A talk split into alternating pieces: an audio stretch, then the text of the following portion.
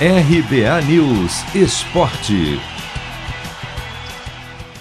Sete jogos abrem nesta quarta-feira a oitava rodada do Brasileirão. A bola começa a rolar às quatro da tarde no horário de Brasília para um duelo entre duas equipes da parte de cima da tabela que começaram bem, mas que vacilaram nas últimas partidas.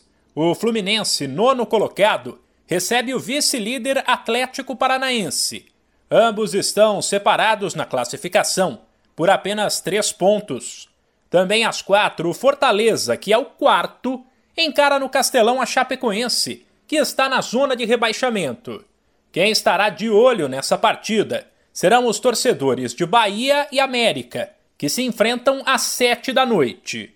Isso porque o tricolor da Boa Terra pode ultrapassar o Fortaleza e entrar no G4, enquanto o Coelho pode superar a Chape e sair do Z4.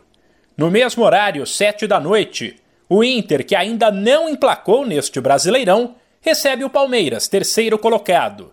O Santos, embalado, mede forças na Vila com o Esporte às oito e meia, enquanto às nove e meia da noite serão dois clássicos.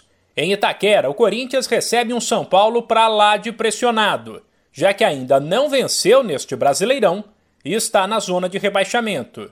Mesma situação do Lanterna Grêmio, que visita o Juventude.